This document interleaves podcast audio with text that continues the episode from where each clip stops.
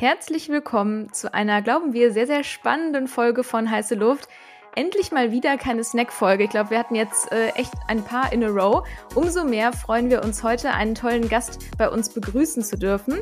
Gleich kommen wir natürlich noch mehr zu dir, Pascal, zu dem, was du so machst. Aber wir kennen ja mittlerweile das Format Ketchup oder Mayo und zum Aufwärmen, glaube ich, macht das Sinn, dass wir eine Runde Ketchup oder Mayo spielen. Und damit würde ich auch direkt mal starten, bevor wir zu dir als Person kommen. TikTok oder Instagram? Safe, safe TikTok. Also ich weiß nicht, wo mein Instagram-Screen-Zeit aktuell ist, aber 100% TikTok.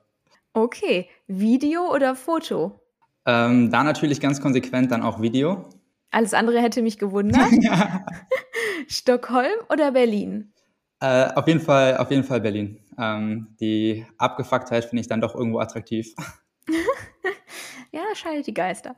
Neu oder alt? Ach, gute Frage. Ähm, ich bin jetzt nicht so der Vintage-Typ, aber jetzt auch, kaufe jetzt auch nicht alles brandneu. Vielleicht sowas, irgendwas dazwischen, aber tendenziell eher neu als alt. Mhm. Paid oder earned? Uh, schwieriges Ding. Ähm, ich glaube, ich glaube paid, weil ich finde, das ist immer noch so die Königsdisziplin. Wenn man organisch was schafft, was dann Reichweite generiert und so durch die Netzwerke durchschwappt, ähm, das ist echt schon ziemlich cool. Earned. Redner oder Zuhörer? Aktuell wahrscheinlich eher Redner, deswegen würde ich das mal wählen. Stimmt, das ist ein guter, ein guter Punkt. Ja. So, jetzt haben wir ja schon mal bei der Frage mh, hm, Stockholm oder Berlin ein bisschen gehört, dass du zu beiden Städten eine Verbindung hast, weil du studiert hast dort. Vielleicht magst du uns in dem Kontext einmal was mehr zu dir als Person erzählen und natürlich auch zu dem, was du gerade machst. Ja, total gerne. Also erst nochmal vielen, vielen Dank für eure Einladung. Ich freue mich auch riesig auf den Austausch mit euch. Und mein, mein Background ist, man glaubt es kaum, ich habe vor fast, also vor zehn Jahren, also direkt nach dem Abi eine Ausbildung bei der BBDO gemacht. Also sehr großes, traditionelles Kreativ-Werbeschiff. Ähm, und war komplett geflasht davon, weil es diese tolle Kombination hat aus Kunst, also Kreativität auf der einen Seite, aber auch irgendwo Business. Ne? Und dieser, an dieser Schnittstelle zu operieren hat mich extrem getriggert.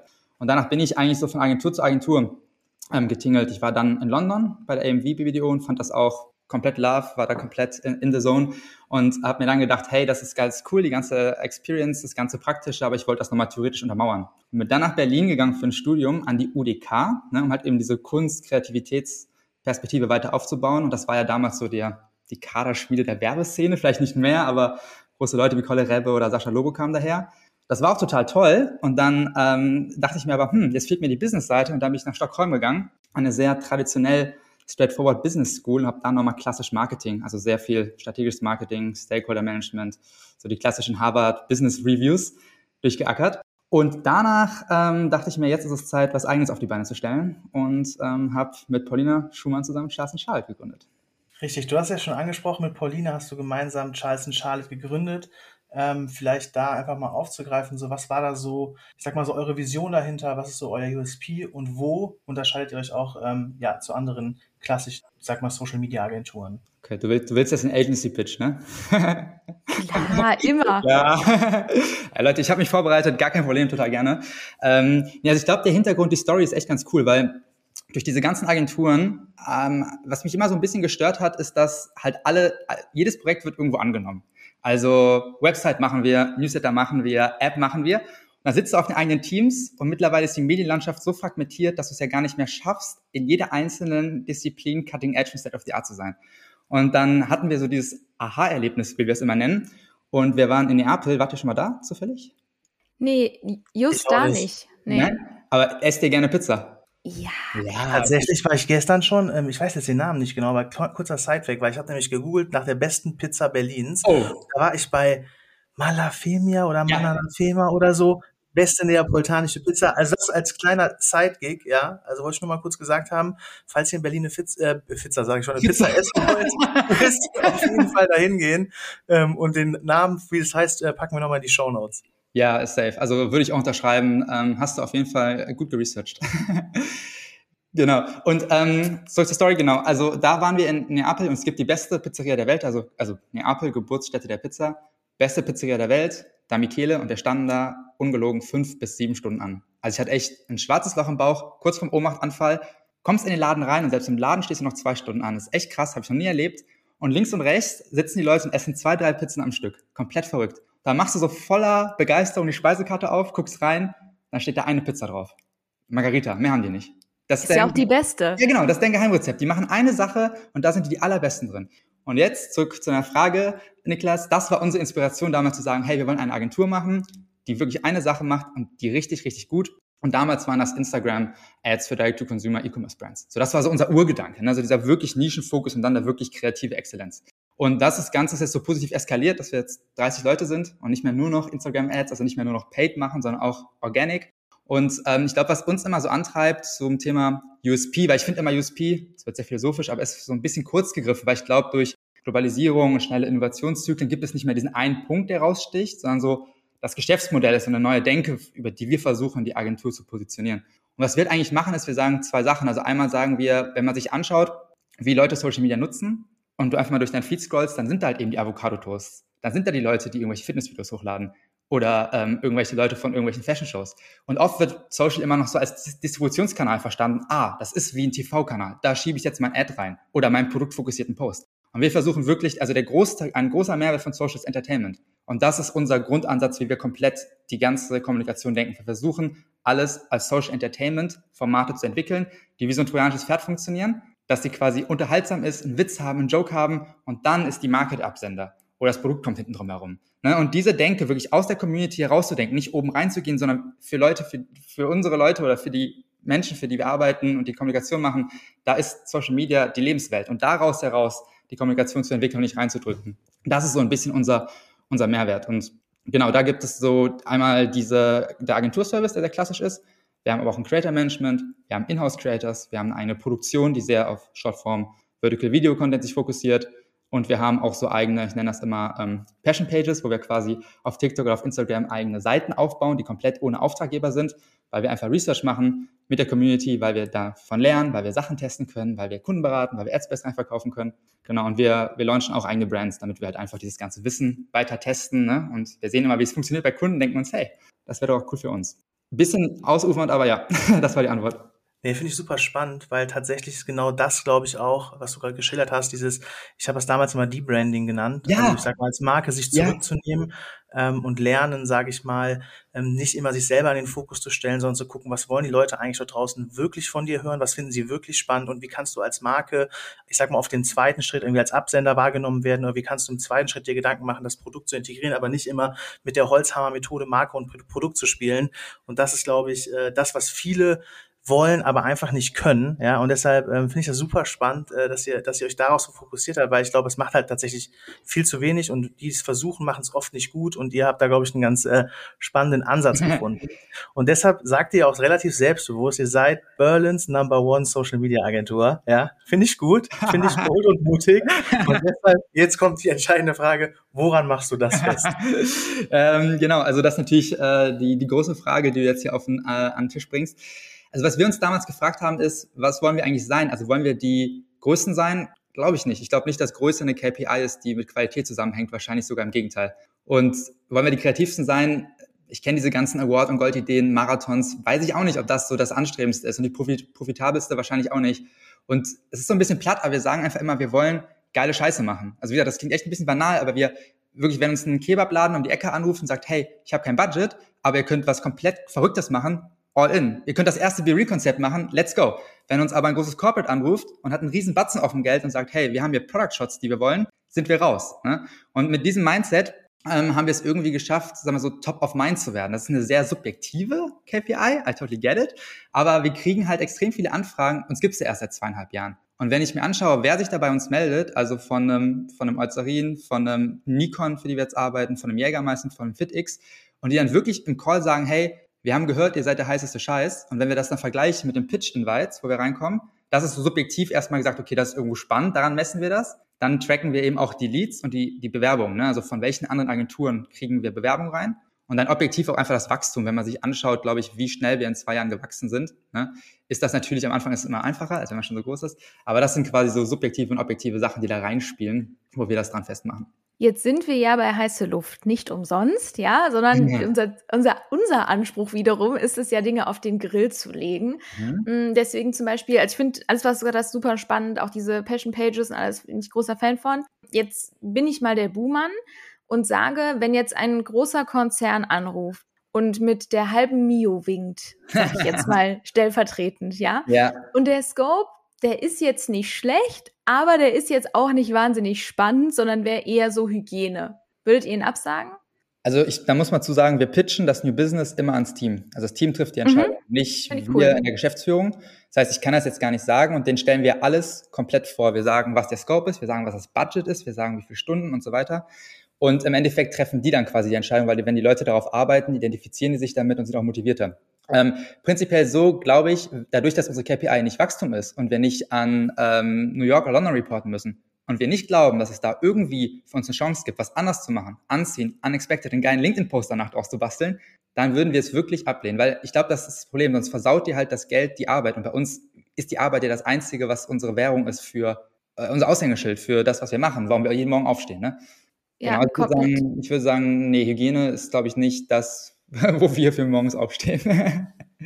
Ja, ich feiere es komplett, ähm, weil als Agenturkind, ähm, was zehn Jahre in unterschiedlichen Agenturen rumgehangen hat, finde ich das ähm, super smart, weil es mich auch in aller Ehrlichkeit extrem frustriert hat, dass einem teilweise Pitches vorgesetzt werden, mhm. bei denen mhm. man sich denkt, ah, ist inhaltlich null das, was ich kann, was mir Spaß macht, wo ich ja. mich sehe.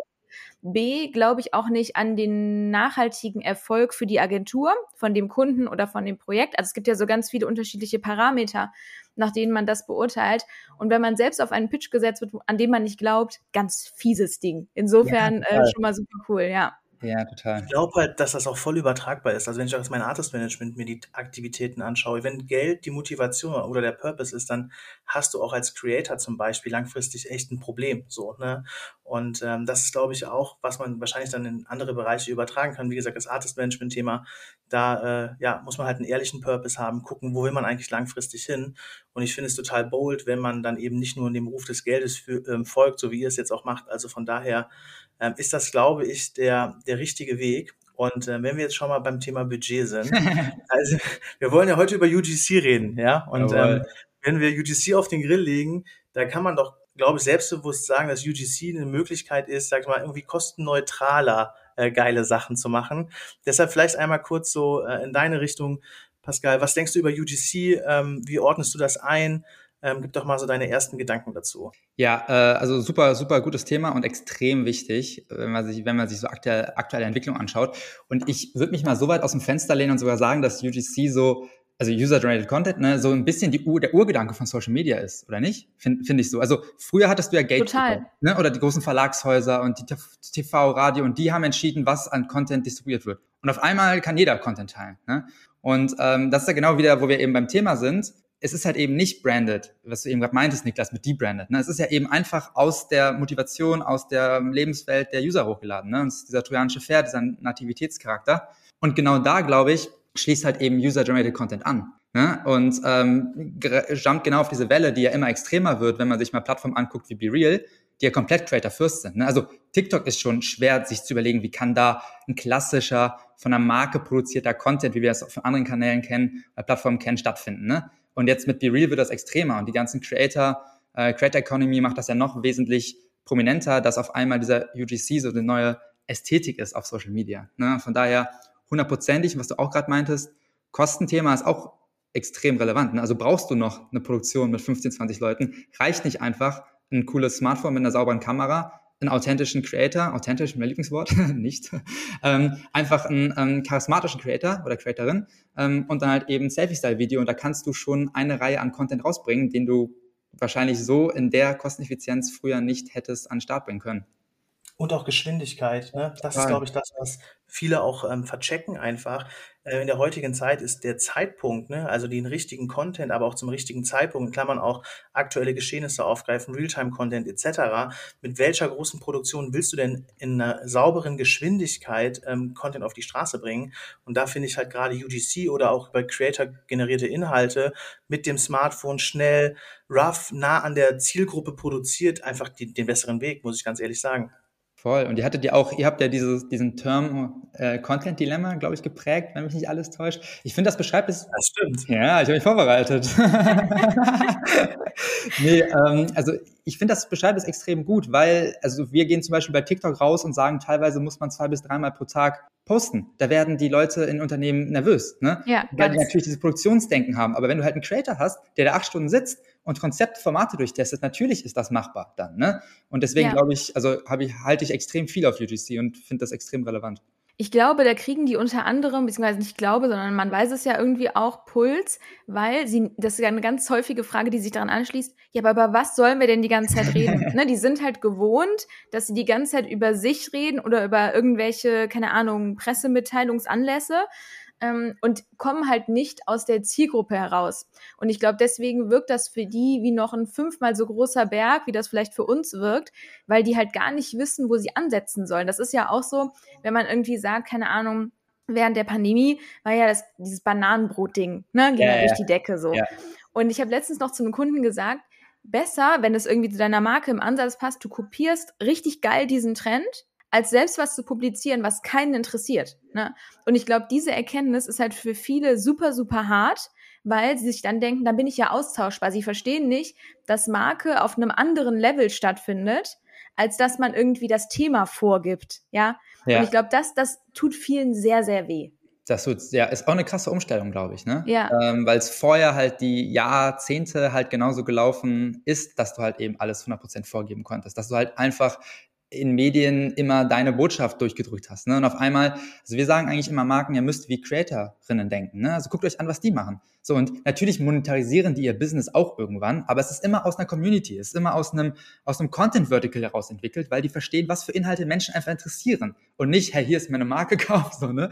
Und das kannst du mit UGC extrem gut umsetzen ich finde das so spannend. Also Steffi und ich, wir haben da, keine Ahnung, letzte Woche, also so oft diskutiert über eine Sache, dass Marken verstehen müssen, dass oft gar nicht der klassische Wettbewerber aus der gleichen Branche der Wettbewerber auf den Kanälen ist, sondern die, die Inhalte erstellen. Ja, genau. Ja? ja genau. Am Ende entscheidet der Content Graph, entscheidet darüber, was wem ausgespielt wird. Und du musst dir halt Gedanken machen, wie können deine Inhalte neben den ganzen anderen Inhalten über Creator oder über User generierte Inhalte stattfinden. Und das verstehen so viele Marken nicht und gucken dann, was macht irgendwie der Branchenprimus, der mehr Umsatz macht, aber vielleicht Social Media gar nicht verstanden hat. Was macht der dort? Der macht es im Zweifel auch nicht gut. Und die orientieren sich eben nicht an den Leuten, die es wirklich können und wirklich verstehen. Und da reden Steffi und ich, ich will nicht lügen, alle zwei Wochen mindestens eine Stunde drüber. ja, aber 100 Prozent, das meine ich auch eingangs, ne, wie du gerade sagst. Also genau, dieser Wettbewerb ist halt eben nicht der direkte Wettbewerb, der gleich Produkt verkauft, sondern mach TikTok auf, mach Instagram auf, guck dir an, da sind die Elevator Boys, da sind die ganzen Food Creator, da sind die Fitness Creator und da musst du mit competen. Ja, jetzt hat sich ja UGC in den letzten Jahren schon etwas geändert, ne? Wenn man noch so überlegt, wie wurde UGC noch vor, keine Ahnung, vielleicht fünf Jahren oder sieben Jahren, da erinnere ich mich noch dran, dass ähm, viele Marken noch angefragt haben, ob man nicht auf der Website einen Feed spiegeln könnte, der dann die ganzen Inhalte der Leute zeigt, die dann irgendwie mit dem Produkt posieren. Ja, wo ich ja damals hm. schon gesagt habe, niemand posiert freiwillig mit eurem Produkt, ja. ja. Aber okay, andere Story. Aber damals war so, wurde UGC häufig, finde ich, so gedacht, auch sehr im Rahmen von Kampagnen. Oder Marken haben einfach gesagt, wir reposten das einfach. Ne? Also wenn jetzt irgendjemand ein Produkt mhm. Bild gepostet hat, dann die Fortschrittlichen haben sich immerhin die Legal Rights irgendwie geholt und die anderen haben es einfach so gerepostet. Jetzt ist das ja mittlerweile, würde ich sagen, schon noch irgendwie, hat das einen anderen Anstrich bekommen. Vielleicht tauchen wir einmal darin ein, wie ihr aktuell UGC irgendwie definiert. Ja, super, super spannende Frage. Also lass uns da auch gerne in den Austausch gehen. Ich finde es extrem spannend zu wissen, was ihr, also wie ihr das auch definiert. Also weil, also im Endeffekt sehe ich es auch so wie du. Also eigentlich ist ja alles UGC, was von einem also nicht von, also von einem User, Userin irgendwo kommt. Ne? Also hardcore gesagt, jeder Blogbeitrag, jeder Tweet, jeder, jeder Facebook-Post, jeder, also ist ja alles irgendwo UGC. Ne? Und wir haben aber schon gemerkt, also klar, die, die Ästhetik, das ist so ein bisschen diese, dieses anti-glossy Instagram-Feed, ne? also es geht halt darum, dass, was Niklas eben meinte, das Nicht-Perfekte, ne? Handy raus, on the go, verwackelt, raw, ne? das ist so, ne, wo es irgendwo herkommt. Und jetzt finde ich, gibt es schon so eine Entwicklung, dass es so unterschiedliche Arten von UGC gibt. Es gibt einmal immer noch dieses Raw, wirklich vom echten User, ne? Da müsste man, aber da gibt es wenige Marken, finde ich, die das gut machen. Ne? Es gibt zum Beispiel ähm, in Amerika Huda Beauty, ich weiß nicht, ob ihr die kennt. Und die, kennst du ja? Die haben zum Beispiel auf ihrer Product Detail Page, also E-Commerce im Shop, haben die wirklich dann die Reviews, sind Leute, die das filmen. Ne? Ob die jetzt dafür bezahlt wurden oder nicht, schwer zu sagen, aber das wirkt wirklich so, als wären es echte Leute, die wahrscheinlich dann einen Discount bekommen, wenn sie dann ein Video-Review hochladen. Ne? Also das ist wirklich so 100% Native UGC. Ne? Dann gibt es halt diesen UGC-Content, finde ich, den wir so beauftragen. Das heißt, da ist ja schon ein Briefing dahinter. Das ist ja schon nicht mehr rein natürlich aus der Motivation der Userinnen. Ne? Ist ja fast schon, müsste man sagen, CCG, also Creator Created Content. Ne? Und da hast du natürlich große Creators, ne, die auch diesen UGC-Look rüberbringen. Du hast aber auch irgendwelche Mikro-Creators, die ganz klein sind, die aber einfach generell die Ästhetik verstehen. Ne? Und dann gibt es irgendwie vor allem bei Paid so ein Mashup, dass man sagt, man nimmt UGC und packt halt dann noch ein bisschen Motion Design, Graphic Design dazwischen. Ne? Also das ist so ein bisschen diese Cluster, die ich so im Kopf habe. Ich weiß nicht, wie, ob ihr das spiegeln würdet, ob ihr sagt, nee, sehen wir anders. Wäre spannend zu hören. Also ich würde sagen, sehr ähnlich sehen wir das. Ähm, also ich glaube, es kommt viel auf die Art und Weise, wie die Inhalte erstellt werden und wie sie dann irgendwie auch vom Nutzer wahrgenommen werden. Was ich vielleicht noch ergänzen würde, du hast es so Mikro-Creator genannt, ich würde sogar so weit gehen, gar kein Creator, mhm. sondern einfach passiver Nutzer, und der versteht, die Inhalte zu produzieren und auf der Art und Weise, wie der Nutzer die Inhalte erwarten würde, produzieren zu können, weil im Endeffekt braucht er gar keine Reichweite. Er braucht eigentlich nur das Handwerk. Und das ist, glaube ich, nochmal das, was ich ergänzen würde, mhm. ähm, dass es eben auch Leute gibt, die im Zweifel einfach nur Kreative sind, ohne irgendeine Form von Reichweite oder Social-Kanäle haben zu müssen. Das würde ich noch ergänzen. Ja, nee, total. Also 100 Prozent. Also wir haben es teilweise auch so weit getrieben, dass wir wirklich Leute rangeholt haben, die gar keine Ahnung haben. Ne? Sagen, okay, hier, jeder hat ein Handy, jeder hat eine Selfie-Kamera, mach, mach jetzt ein Review. ähm, aber das war dann wirklich so dann doch so weit weg, dass das Briefing nicht verstanden wurde, dass es dann doch die irgendwie das, ähm, ja, das Charisma fehlte. Ne? Und dann bin ich doch eher bei dir, Niklas, zu sagen, okay, die müssen halt die Techniken verstehen. Ne? Die müssen checken, wie die Plattform funktionieren, was die Ästhetik ist ich fand es ganz interessant, irgendwie so die ähm, Entwicklung zu sehen, wie Marken solche Ads machen, weil das wird ja, UGC wird auch sehr häufig, finde ich, relativ spät im Funnel verortet, ne, wenn es wirklich um die reinen Product Reviews geht. Das, glaube ich, ist zum Beispiel ein Unterschied. Niklas und ich verorten das häufig viel weiter vorne. Ne? Also wir mhm. finden, UGC muss nicht nur in dem Commerce Teil sozusagen des, ähm, des Funnels stattfinden, und ich glaube, vor so ein, einem Jahr, anderthalb Jahren haben fortschrittliche Marken damit angefangen, die Ads so zu machen. Ne? Mhm. Ne? Also davor war häufig, dass Ads noch in Canva animiert, Produkt fliegt rein, sage ich jetzt mal wahr. Ja? ja. Und irgendwann haben sie dann gecheckt, ah, okay, hm, die Leute wollen ja doch ein Gesicht, dann nehmen wir doch mal irgendjemanden da draußen, der dann dieses Produkt vor die Kamera hält und dann die Ad macht. Und mittlerweile ist es so, und deswegen sagen wir auch immer dieses, es gibt halt, wie du auch eben gesagt hast, es verändert sich alles so schnell und Marken kommen halt nicht hinterher, was ja irgendwie auch eine Herausforderung ist, die man nachvollziehen kann bis Punkt X, glaube ich. Aber jetzt ist es ja sogar so, dass wenn man so eine Ad sieht, das sofort erkennt. Ne? Also wenn ich sehe, da ist jemand und der hält das Produkt in die Kamera und es wird so auf nativ gemacht, man checkt es trotzdem sofort. Ja. Mhm. Und ich denke mir dann immer irgendwie, was ist dann das nächste so, ne? Also, weil jetzt ist es ja schon recht nah an dem dran, wie Nutzer es vielleicht machen würden.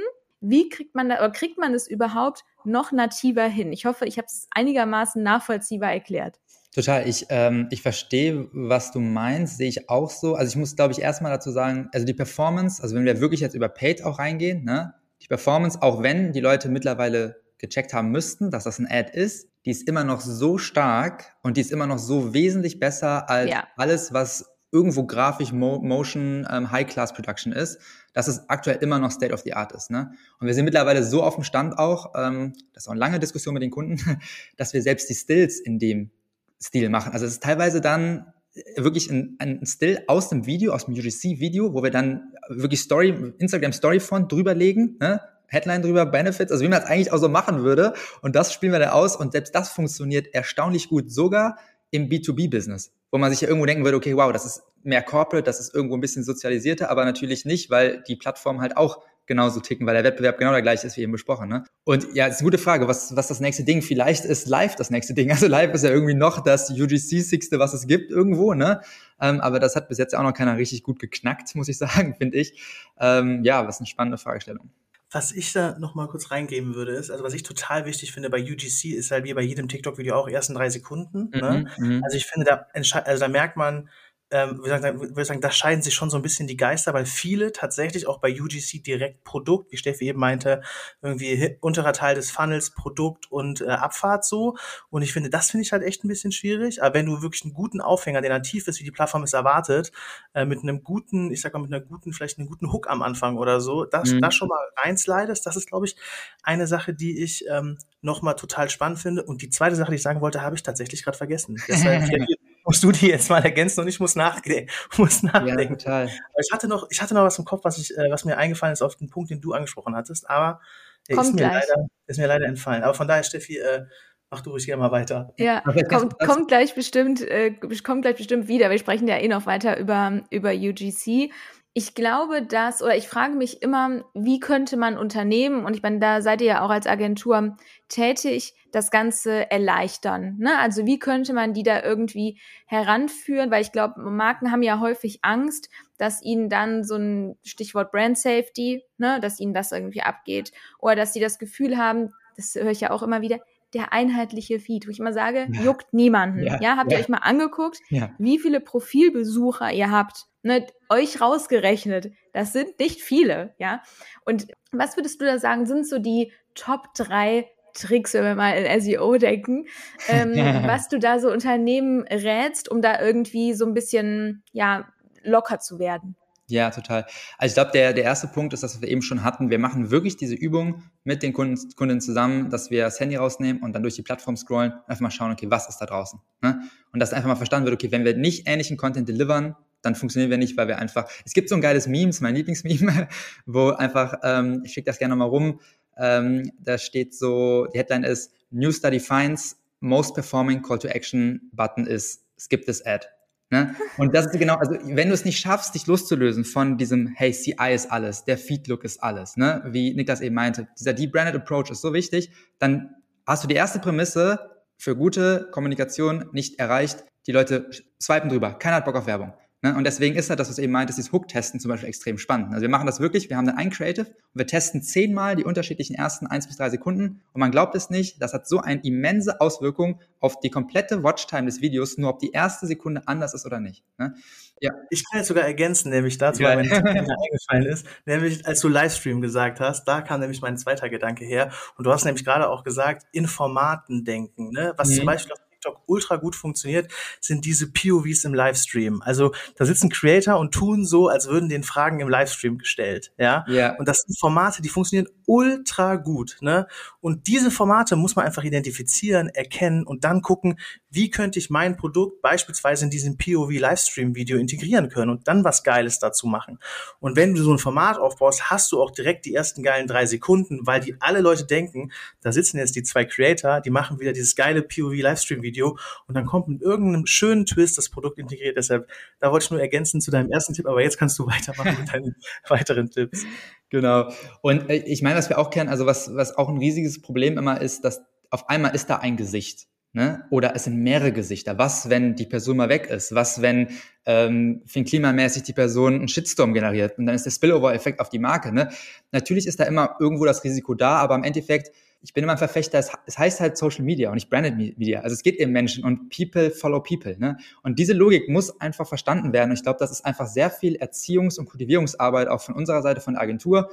Ähm, wir holen dann oft halt auch Creators mit rein, die halt die Plattform mitverstehen und versuchen so den Leuten es an die Hand zu legen, wie wichtig es ist, halt diesen nativen Look und diese UGC-Style zu adaptieren. Ne? Ja, ich glaube, das ist so ein bisschen für Marken, denke ich mir immer, Fluch und Segen. Sie wissen, dass sie eigentlich die Gesichter brauchen, um performant zu sein.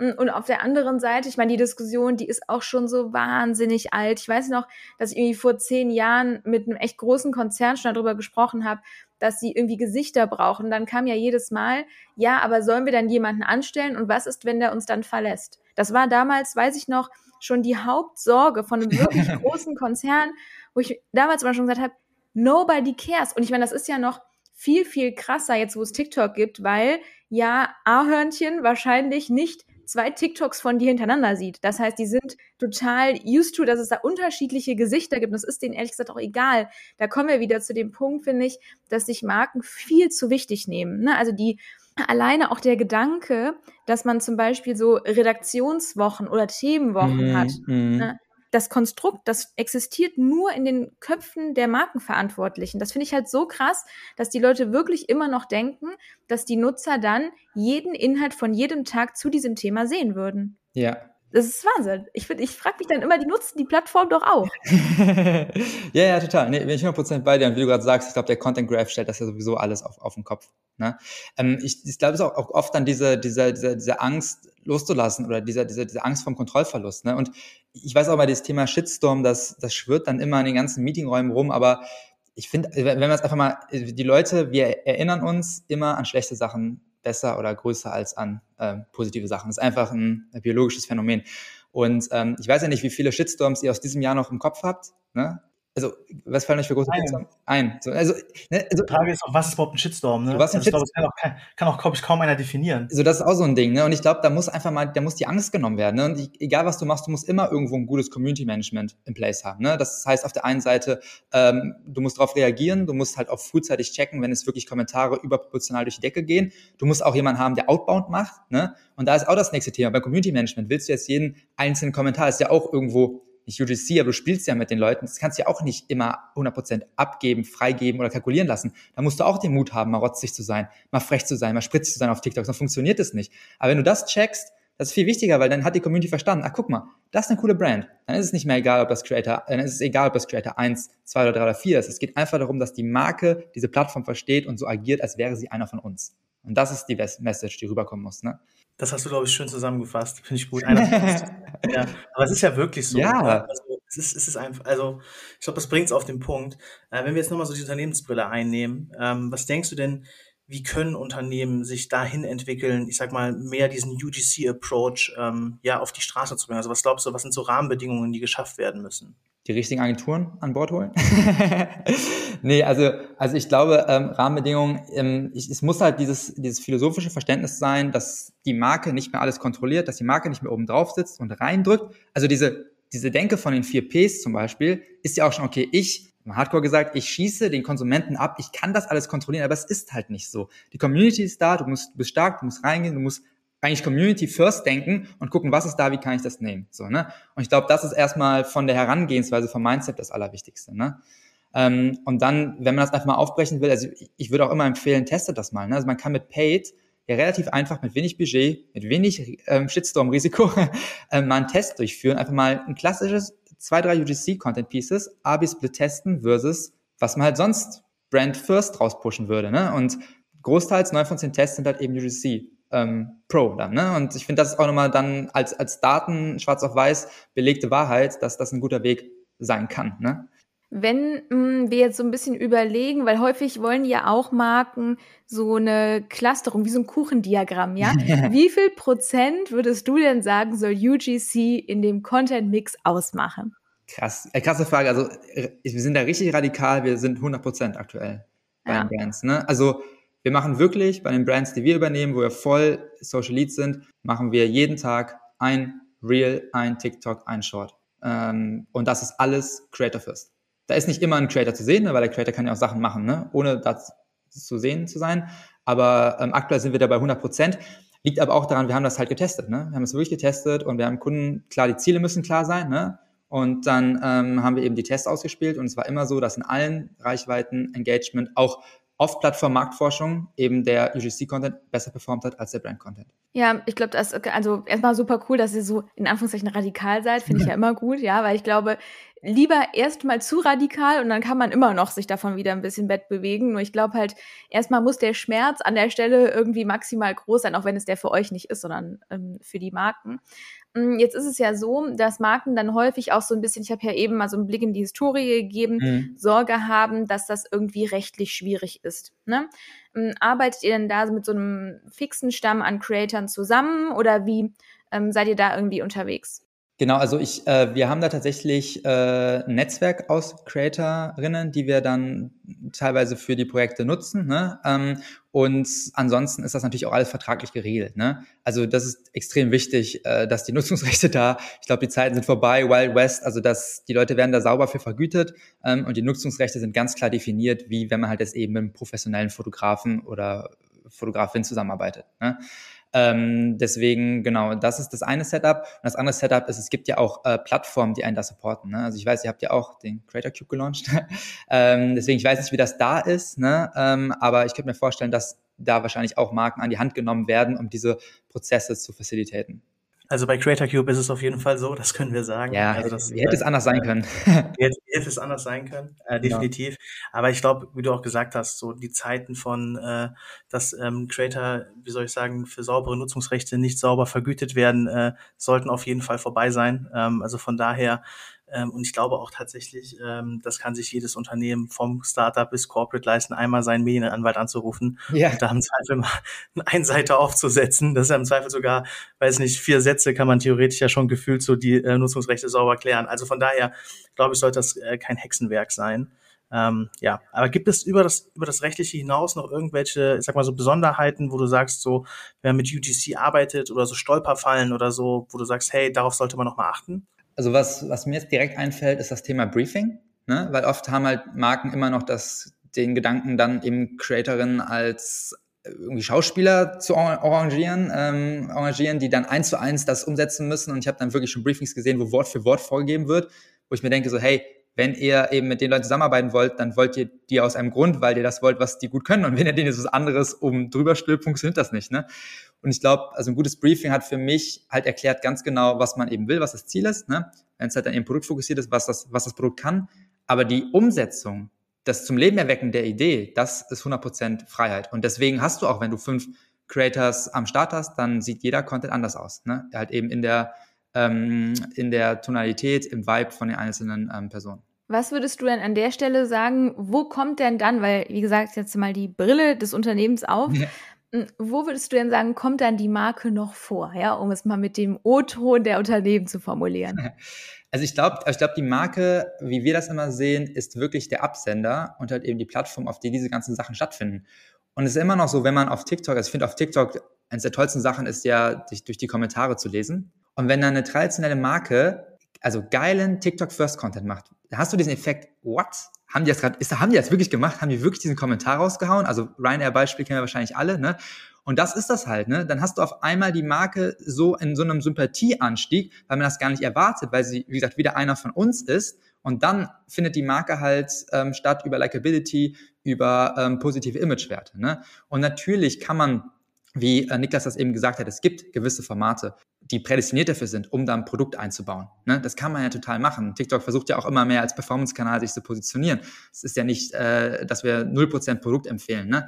Ähm, aber es darf halt eben nicht der Fokus sein. Es darf kein Werbeplakat werden. Ja, total richtig. Ich frage mich dann in dem Kontext immer, hm, das finde ich auch irgendwie immer wieder erstaunlich, warum sich Marken so schwer damit tun, an Creator zu kommen. Ne, jetzt klar, mhm. jetzt kann man eine Agentur reinholen oder mit einer Softwarelösung, ist ja völlig egal an der Stelle. Ich denke mir immer, die, ich hätte ja den Anspruch, dass die Person, die in dem Marketing für jetzt in dem Fall Social Media oder Content, ist ja völlig egal, hm, verantwortlich ist, dass die auch sich selbst auf diesen Kanälen tummeln, ne? Und auch vielleicht den ein oder anderen irgendwie spannenden Creator selbst kennen. Was würdest du sagen, sind da so die Hauptstolperstellen von Unternehmen darin, coole Creator zu finden? Oder warum finden sie keine? Äh, vielleicht einmal Thema Ressourcen, um ganz ehrlich zu sein. Ne? Also es gibt wirklich, es gibt wirklich wenige. Man muss ja auch mal sagen, du könntest ja prinzipiell auch sagen, dass du Inhouse-Creators aufbaust. Ne? Es gibt ja mehrere Beispiele. Du musst ja nicht immer mit externen, also es kann ja auch ein Mashup sein, dass du externe hast und interne hast. Ne? Also dann gibt's, es gibt ja schon Leute, die Produkte oder Brands abfeiern, dann holt die halt rein. Ne? Das kann ja auf einer Freelance-Basis sein, wie auch immer. Total cooles Setup. Ne? Ähm, aber generell glaube ich, wieder bei vielen Unternehmen fehlen halt eben die Ressourcen dafür und das Verständnis dafür von dieser Relevanz. Oder es ist halt immer eben noch dann als das Influencer-Marketing, ne, in der denke, dass es mal für eine Aktivierung rangeholt wird, weil da ein Promocode rausgeschossen wird. Ne? Ähm, aber halt eben dieses Langfristige und dieses, hey, sie sind eben Teil ähm, unserer Geschichte, sind Teil unseres Content-Ökosystems, ist ja auch, um ehrlich zu sein, soweit ich das nachvollziehen kann, erst durch TikTok so richtig explodiert. Weil auf einmal brauchst du jeden Tag diesen Content. Du kannst eigentlich ohne einen Pool arbeiten. Also wir haben dann wirklich einen Pool von vier, fünf, teilweise zehn Creatorinnen, die halt dann da auf Abruf sind, auf Trends reagieren können, ne, die gewisse Inhalte ähm, aus ihren Nischen produzieren können. Und ähm, das Mindset und die Ressourcen sind, glaube ich, da die großen, äh, großen Stolpersteine. Ja, das bestätigt auch komplett ähm, meine Erfahrung. Ich glaube auch, dass das so die größten Hemmungen, die Unternehmen ja. irgendwie da am Start haben, wenn es um UGC geht. Da wir jetzt schon bei Minute 40 sind und wir gefühlt noch anderthalb Stunden weiterreden könnten, es aber nicht sollen, weil wir ja immer sagen 30 bis 45 Minuten. Vielleicht closen wir mal die Session mit der altbekannten Frage, wer macht denn UGC abseits natürlich von euch? richtig, richtig gut. Das heißt, wer hätte deiner Meinung nach die Extrawurst im Bereich UGC verdient? Die Extrawurst, gute Frage. Also vielleicht ein Beispiel, was nicht ganz 100% neu ist, aber sich lange bewährt hat und was ich eigentlich von der Idee genial finde, ist die liebe BVG. Ähm, sehr schlechtes Produkt, sehr schlechter Service, geniale Kommunikation. Und ich finde, mit dieser Kampagne, weil wir dich lieben, haben die eigentlich eine Plattform geschaffen für UGC. Ähm, ich weiß nicht, ob ihr euch erinnert, also als das an den Start ging, und man muss ja sagen, also wie gesagt, das Produkt ist schlecht, die können nichts daran ändern. Was kann die BVG dafür, dass wieder ein Stau ist auf irgendeiner Kreuzung, weil irgendein Autofahrer ähm, falsch abgebogen ist? Und im Endeffekt sagen die halt, hey, es ist wie eine, wie eine, wie eine Ehe. Es gibt Höhen, es gibt Tiefen, so, wir können nichts daran ändern, sorry, wir müssen da zusammen durch. Das hat natürlich am Anfang, das war ja wirklich ein Shitstorm. Als die live gegangen sind, weil wir dich lieben, sind alle Leute, haben das natürlich ironisch benutzt. Und das war natürlich genialer Schachzug, weil das natürlich dazu einlädt und die BVG damit Berliner Schnauze mit den Leuten gespielt hat. Ne? Also die Leute, dann sagen, hey, schon wieder Zug verpasst, weil wir dich lieben, kommt dann als Antwort zurück, ja, ähm, haben wir extra gemacht, damit du Berlin noch länger genießen kannst. Ne? Und ähm, ich finde das eigentlich eine geniale Idee, weil 24-7 ehrlicher UGC-Content produziert wird, weil man darüber aufspringen kann. Das ist natürlich jetzt nicht die klassische TikTok-Logik, ne? das hat eher in, in Twitter-Formaten oder halt in Repost gedacht. Ähm, aber ich finde dennoch dieses mit der Community spielen ne? und da UGC richtig dann wieder zu nutzen und zu ähm, in die Kommunikation mit einzufließen zu lassen, finde ich schon extrem, extrem smart finde ich, ähm, muss ich echt sagen, somit das beste Best Practice, was ich jetzt in den letzten Folgen irgendwie gehört habe. Weil es stimmt total, das ist eigentlich wie ein, funktioniert wie ein Sprungbrett ne? Mhm. für die Nutzer da draußen. Ähm, und ist, glaube ich, wirklich ein gutes Beispiel, wie man es wie richtig macht. Vielen, vielen Dank. Ganz ernst gemeint für die ganzen ähm, tollen Tipps und Insights für die Unternehmen. Ich hoffe sehr, dass Sie diese Folge hören und sich irgendwie was mitnehmen können. Und natürlich auch vielen Dank, dass du dir die Zeit genommen hast. Voll gerne. Vielen Dank für den Austausch. Hat mich sehr gefreut. Dankeschön. Tschüss. Tschüss.